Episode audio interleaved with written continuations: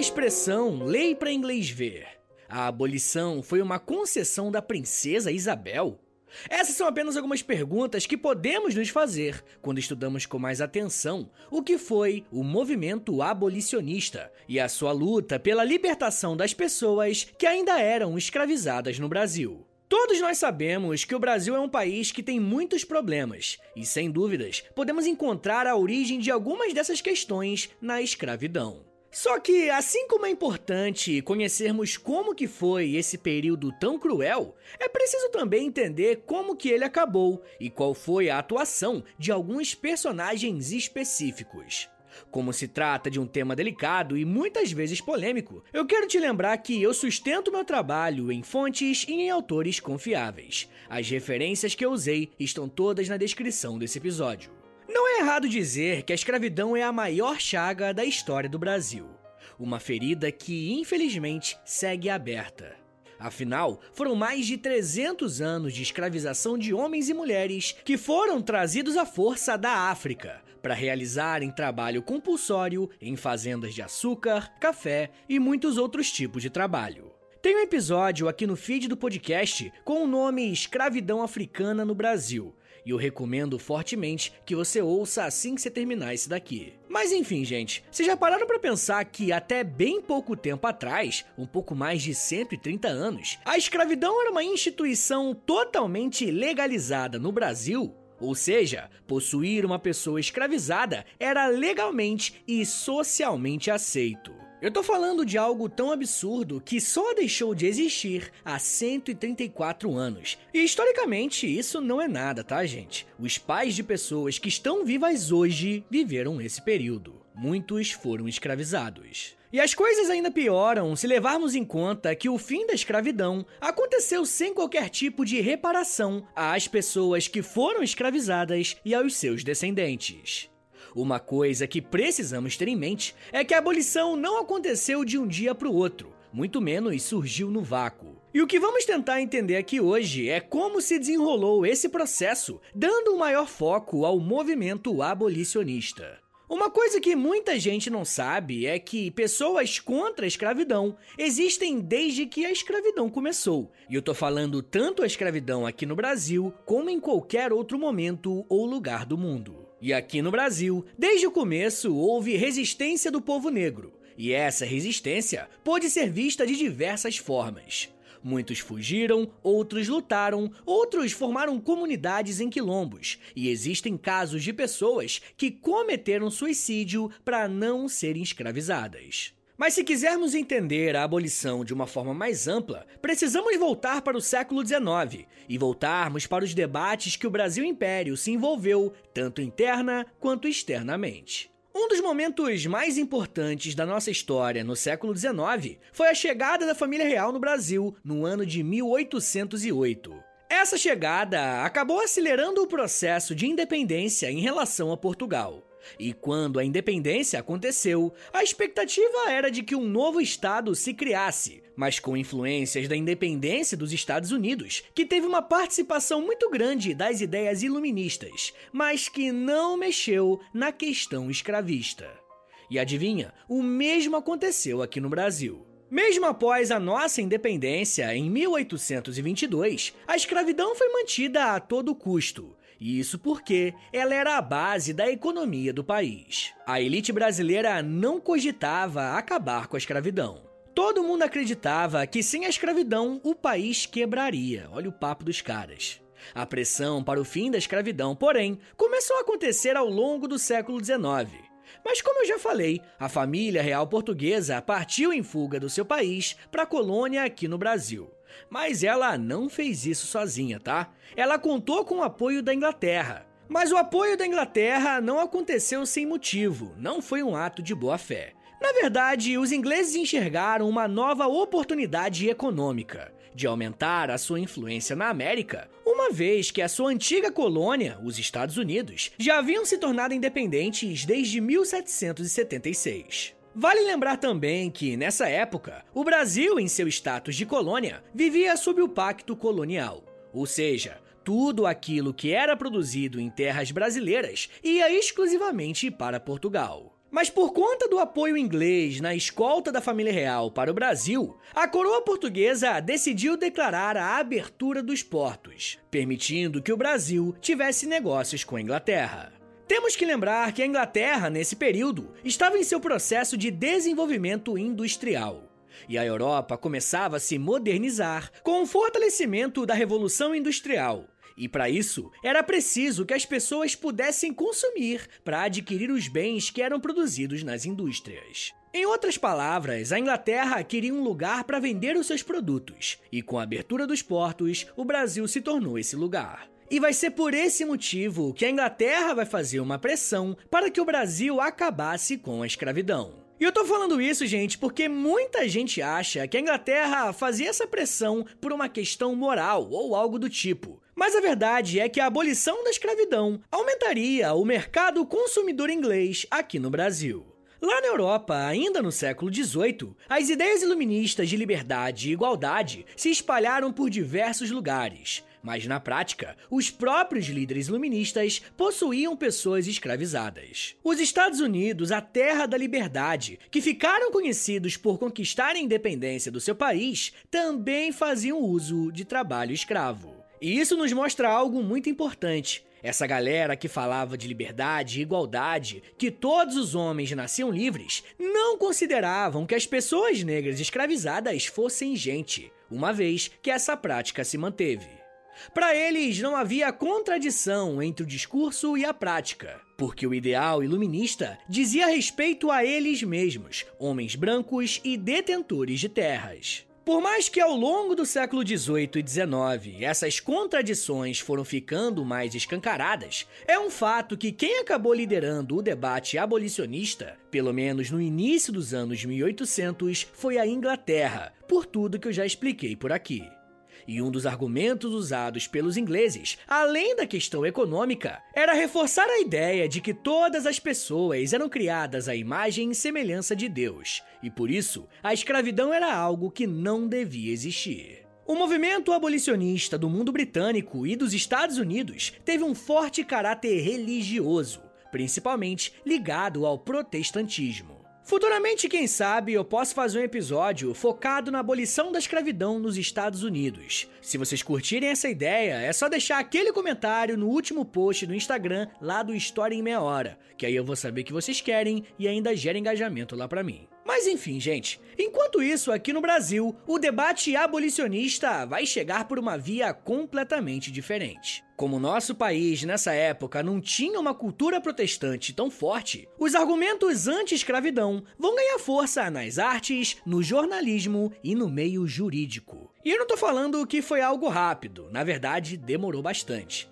mas a escravidão brasileira também estava com seus dias contados. O problema é que as pessoas que estavam acorrentadas tinham muita pressa.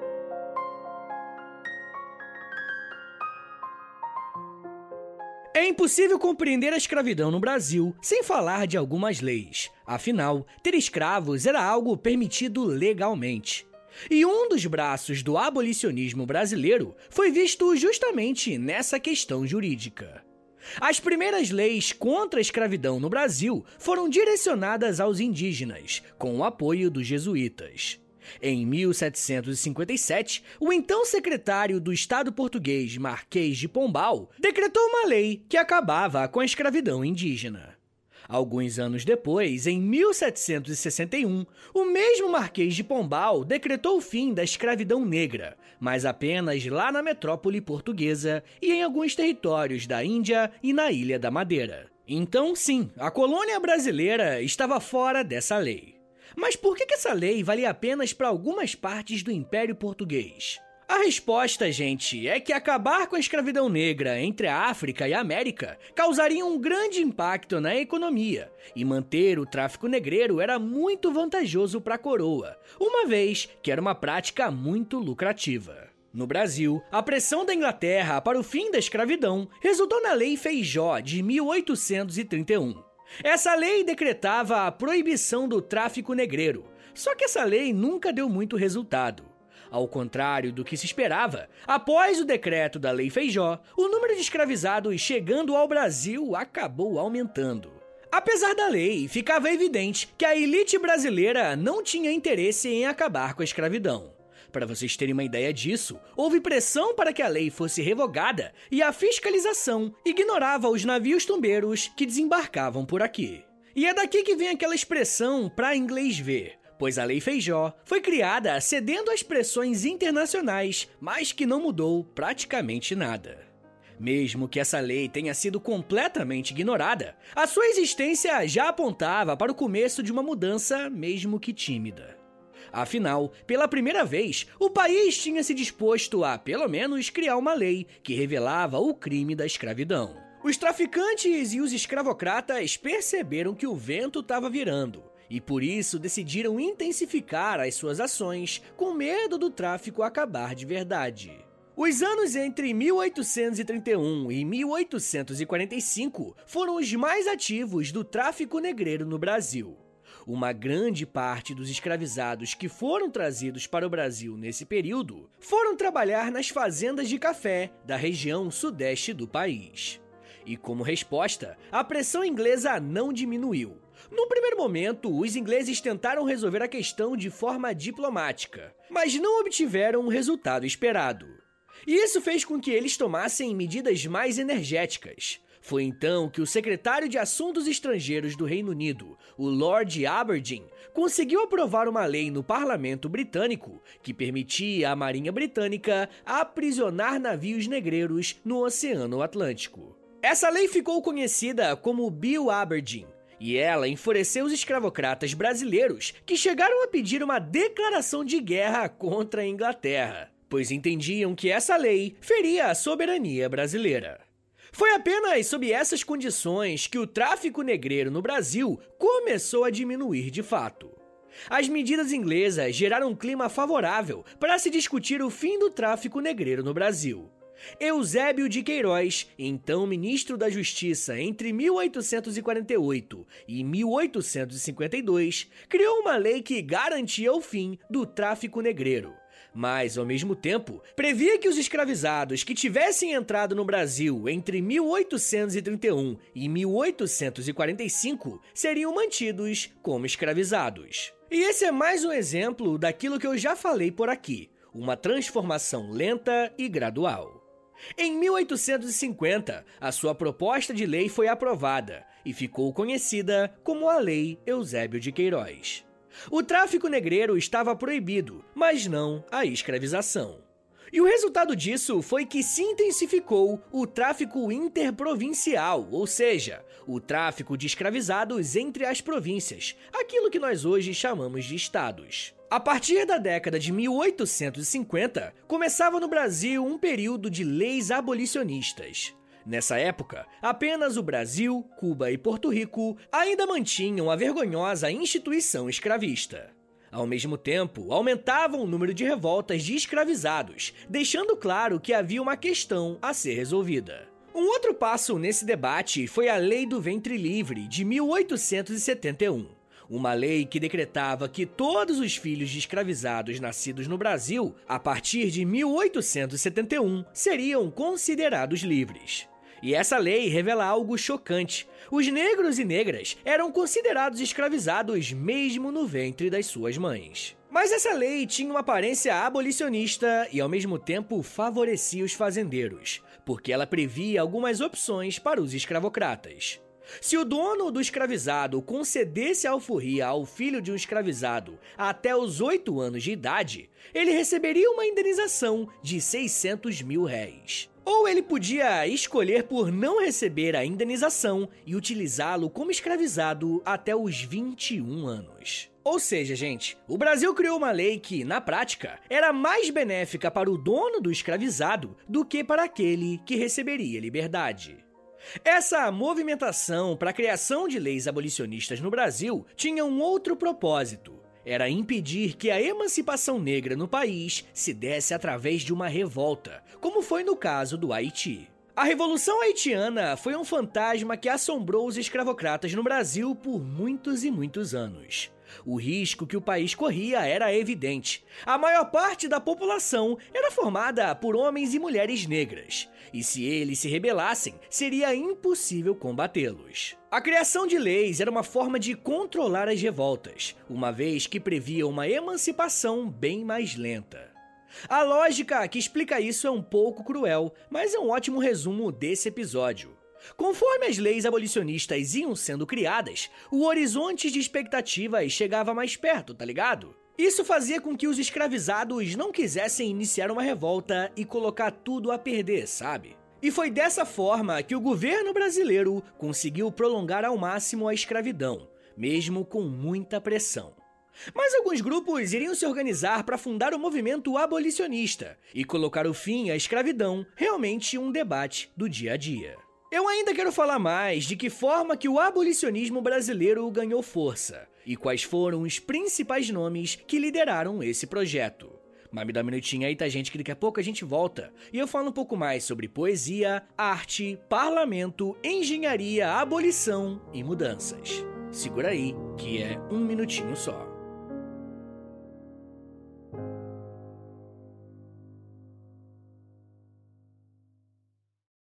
Pessoal, eu queria pedir um favor que vai ajudar muito o meu trabalho e não vai custar nada para vocês. O História em Meia Hora é um podcast exclusivo Spotify. E para essa parceria continuar sendo frutífera, os números são importantes. Por isso eu queria te pedir para clicar em três coisinhas aí no seu Spotify. Primeiro, nas estrelinhas. Dá cinco estrelinhas aí pra gente na avaliação, por favor, porque a avaliação é o que mais ajuda o podcast a chegar em outras pessoas. Segundo, já aproveita e clica em seguir. E se você quiser receber no seu celular um aviso de quando tem episódio novo, clica também no sininho. Mas claro, só se você quiser. Obrigado de coração pela ajuda e continue com o episódio.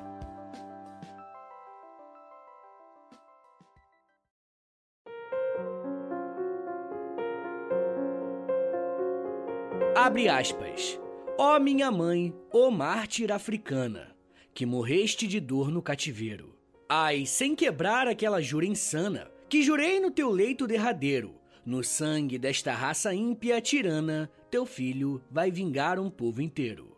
Fecha aspas. O que você acabou de ouvir é um poema chamado Desespero, escrito em 1876 por Castro Alves, um poeta brasileiro muito envolvido com o movimento abolicionista. Castro Alves foi um poeta baiano que dedicou parte da sua obra a escancarar a crueldade que era a prática da escravidão. Além de ser um dos maiores nomes da nossa poesia, Castro Alves joga luz para a escravidão, mas agora pelo olhar da arte, um aspecto que foi muito usado pelos abolicionistas. Segundo a historiadora Ângela Alonso, o movimento abolicionista foi o primeiro movimento social brasileiro. A autora argumenta que o tema da escravidão já foi tema de muitos debates, mas por diferentes pontos de vista. Primeiro, uma abordagem socioeconômica, que buscava entender a contradição entre o capitalismo e a escravidão. Segundo, uma perspectiva política, mas com foco no papel da família real. E temos também o foco nas revoltas escravas, dando o protagonismo aos negros. A contribuição do trabalho de Angela Alonso está no fato de olhar para a questão da pressão política feita pelos abolicionistas. E nesse ponto, não existe uma participação direta de escravizados. Homens negros tiveram uma enorme importância nesse processo, como Luiz Gama, que tem episódio sobre ele aqui no feed, e o André Rebouças. Mas ambos eram homens livres quando ingressaram no debate. Angela Alonso divide o movimento abolicionista em três partes. O primeiro é o Flores, o segundo Votos e o terceiro Balas, que inclusive é o título do seu livro. A primeira fase, Flores, de 1868 a 1878, foi um movimento pacífico, quando os discursos abolicionistas tinham um caráter artístico. Poemas abolicionistas eram declamados em saraus, além de uma forte propaganda através de panfletos. Nessa primeira fase, os grandes teatros do Rio de Janeiro foram essenciais para que esses trabalhos pudessem ser feitos. Mas como vocês devem imaginar, acessar um teatro era algo restrito a uma pequena parcela da população. E vai ser por isso que, nesse primeiro período, a campanha abolicionista não causava grandes problemas para o sistema político. Isso fazia com que a elite permitisse essas manifestações. E é claro que eles não gostavam, mas era visto como algo inofensivo. Ela só começou a se tornar preocupante quando tentou entrar no espaço político institucional e tentar conseguir votos. Votos é o segundo período do movimento abolicionista, segundo Ângela Alonso.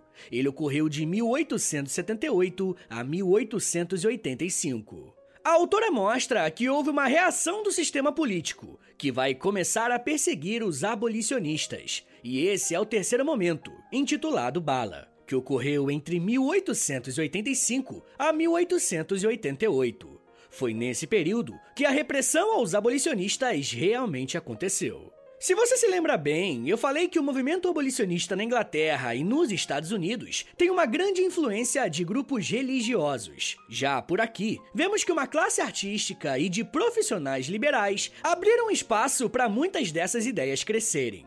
O movimento abolicionista começou por volta da década de 1860 e precisou de quase 30 anos para alcançar o seu objetivo a abolição da escravidão em 1888. Para Ângela Alonso, essa vitória só foi possível graças à atuação direta de atores políticos como Luiz Gama, André Rebouças, Joaquim Nabuco, José do Patrocínio e os seus aliados. Muitos nomes desse movimento são famosos, como José do Patrocínio e outros que você talvez conheça por darem nome a avenidas, monumentos e escolas ao redor de todo o Brasil, como o próprio André Rebouças ou Luiz Gama, que mais recentemente tem ganhado bastante espaço na mídia e na cultura em geral. Como eu falei, aqui no feed do História Meia Hora já tem um episódio específico sobre Luiz Gama, e quem me conhece sabe que ele é uma das minhas figuras preferidas na história, e o seu nome é muito importante para o movimento abolicionista. Eu recomendo demais que você ouça esse episódio depois, mas o que você precisa saber sobre ele até esse ponto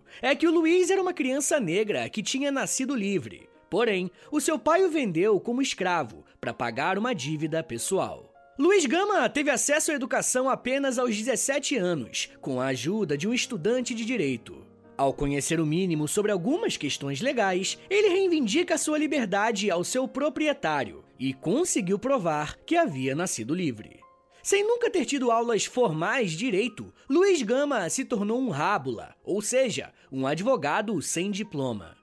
Dessa forma, ele usava os seus conhecimentos jurídicos para libertar as pessoas escravizadas. Calcula-se que ele teve atuação direta na libertação de mais de 500 pessoas.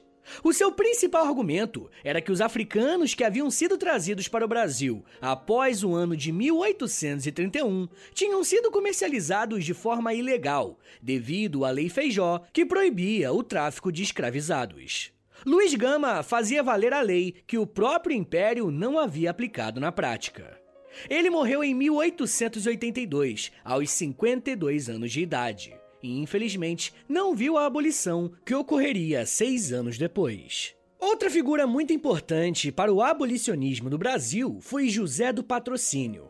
José do Patrocínio nasceu em Campos dos Goitacazes em 1853. Ele era filho de um padre que engravidou uma mulher escravizada de 15 anos de idade. E apesar de não haver reconhecido o próprio filho, o padre permitiu que o José do Patrocínio fosse criado como um liberto. Mas mesmo liberto, o patrocínio via com seus próprios olhos como que os negros da fazenda do seu pai eram tratados. Ele então fugiu da fazenda do seu pai aos 14 anos e foi morar no Rio de Janeiro, onde trabalhou como servente de pedreiro. José do Patrocínio consegue entrar numa faculdade para prestar o curso de farmacêutico. E lá, ele começou a escrever um jornal estudantil, e é nesse momento que ele se envolve com as questões políticas do seu tempo e decide se tornar jornalista. Ele criou um jornal chamado Os Ferrões, e o tema, é claro, estava em volta da questão abolicionista. Mais tarde, ele vai ser contratado pelo jornal Gazeta de Notícias E em 1880, junto com o abolicionista Joaquim Nabuco, eles criam um clube da abolição e dá início à sua luta pelo fim da escravidão. Um dos tópicos mais importantes desse período é a atuação dos jornais e dos seus jornalistas que escreviam colunas defendendo a abolição. Esses escritos circulavam com muita facilidade até chegarem ao grande público. José do Patrocínio se tornou um jornalista muito famoso da sua época, ao ponto de conseguir uma aproximação com a família real e se tornar amigo da princesa Isabel. Sim, a princesa Isabel que assinou a Lei Áurea. Isso fez com que o José do Patrocínio criasse um certo culto à princesa Isabel, o que o colocou como opositor aos movimentos republicanos, que também cresciam nesse período.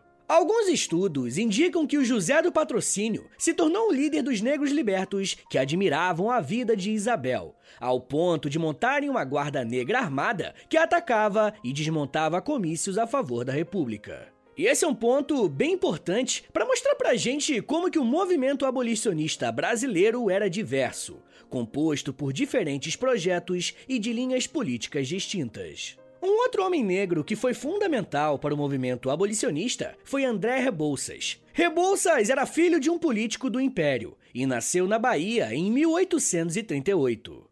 Mas boa parte da sua vida ele viveu na cidade do Rio de Janeiro. Ele teve a oportunidade de viajar para a Europa, onde teve contato com os estudos da engenharia. Ao contrário das outras figuras históricas que nós vimos por aqui, o Rebouças pertencia a uma família com muitos privilégios. Ele não foi escravizado como Luiz Gama, por exemplo, e tampouco era filho de escravizado. O objetivo de Rebouças era a modernização do país, e a escravidão era um impedimento para isso. O símbolo dessa modernização para Rebouças eram os Estados Unidos. Porém, ao visitar esse país, ele não teve a mesma receptividade que teve na Europa. Nos Estados Unidos, pela primeira vez, ele foi tratado como um homem negro e foi impedido de frequentar diversos lugares e até de comer em determinados restaurantes. Nesse contexto, a cor da sua pele era mais importante do que a sua condição de aristocrata. Essa experiência foi fundamental para o seu engajamento nas políticas abolicionistas no Brasil. E se no começo o seu foco principal era a modernização, agora o seu principal projeto era acabar com a escravidão no país. A atuação de André Rebouças vai ser muito mais nos bastidores do que nas ruas, mas será muito importante também. Ele vai se tornar amigo próximo do José do Patrocínio, que tinha mais apelo popular do que o Rebouças. Por outro lado, o engenheiro também vai se aproximar de Joaquim Nabuco, que lutava pela abolição dentro da política institucional, travando debates e tentando implementar leis que derrubassem a escravidão. Além da diversidade de personagens, o movimento abolicionista terá vários braços de atuação, seja nas ruas, através de teatros e jornais, mas também dentro do próprio parlamento. Mas não pense que não houve muita oposição, tá? Esses debates podiam ser vistos na postura das diferentes províncias. São Paulo, por exemplo, foi uma das regiões que mais se opôs ao fim da escravidão, pois essa era uma região que lucrava bastante com a mão de obra escrava. Por outro lado, a província do Ceará foi pioneira no debate sobre a abolição. Tanto que a escravidão foi proibida no Ceará em 1884 ou seja, quatro anos antes da abolição acontecer em todo o Brasil. Uma das figuras centrais para isso acontecer no Ceará foi Dragão do Mar, um dos nomes mais importantes para a abolição do Ceará. E esse é um caso muito especial, e eu quero falar mais sobre o Dragão do Mar e a abolição no Ceará no episódio que eu faço semanalmente para os apoiadores, tá bom? Se você quiser ouvir esse e os outros quase 100 episódios exclusivos que já tem por lá, basta assinar apoia.se barra História em Meia Hora, porque além de você receber vários conteúdos exclusivos, você também ajuda o meu trabalho a continuar de pé. Após anos de luta contra a escravização, desde a resistência escrava até a atuação dos abolicionistas, manter a escravidão começava a ficar insustentável. Vai ser por isso que no dia 8 de maio de 1888, a Lei Áurea, lei de número 3353, foi apresentada para a Câmara Geral pelo então ministro da Agricultura, Rodrigo Augusto da Silva. Ela foi aprovada pela Câmara e seguiu para o Senado, quando foi aprovada no dia 13 de maio pela Princesa Isabel, que estava como regente do Brasil. e a partir de então, os negros e negras do Brasil estavam libertos. Mas a lei foi assinada sem qualquer tipo de reparação histórica. O trabalho no Brasil deixava de ser a base da mão de obra escravizada e entrava no processo de industrialização e trabalho assalariado. Porém, os ex-escravizados não foram incorporados nessa nova forma de trabalho. Eles praticamente foram jogados à própria sorte pelo Estado brasileiro. Os donos de terra se recusavam a dar emprego para negros e negras, pois ainda os viam como pessoas escravizadas. Ao mesmo tempo, o Brasil, agora uma república, começava a criar leis como a Lei da Vadiagem, o que afetava diretamente o povo negro desempregado. Aos poucos, aquela população que foi escravizada por séculos e agora estava livre começava a ser perseguida e criminalizada. Por mais que o trabalho do movimento abolicionista tenha conquistado a libertação no dia 13 de maio, o nosso maior desafio é aprender a lidar com o eterno dia seguinte da assinatura da Lei Áurea. Mas isso já é um papo para uma outra meia hora.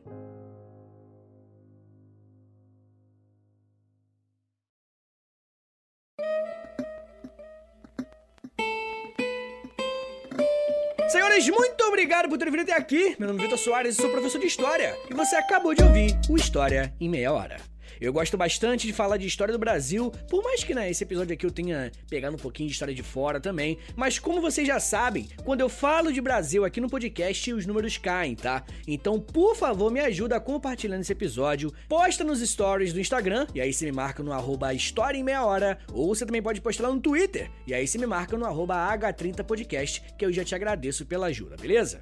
Mas rapaziada, a melhor forma de você ajudar o História em Meia Hora é assinando o nosso Apoia-se, beleza? Se você aprendeu comigo, se você já se divertiu aqui no podcast e quer ajudar de alguma forma, né? Quer compensar, dá uma chance. Entre em apoia.se barra História Meia Hora, que tem conteúdo exclusivo, tem episódio exclusivo, tem clube do livro, tem conteúdo diário no Instagram, tem, depende do plano que você assinar, né? Entra lá em apoia.se barra História Meia Hora, mas só se você quiser e puder me ajudar, tá bom? Rapaziada, o História Meia Hora tem a parceria com a Loja, tá bom? L-O-L-J-A, Loja. Entra no site deles, é loja.com.br digita História Meia Hora, que você vai ser enviado para o site deles e direto para nossa lojinha, tá bom? Na nossa lojinha tem vários moletons, tem blusão, tem camiseta, camiseta Raglan, aquelas coisas de, de jovem.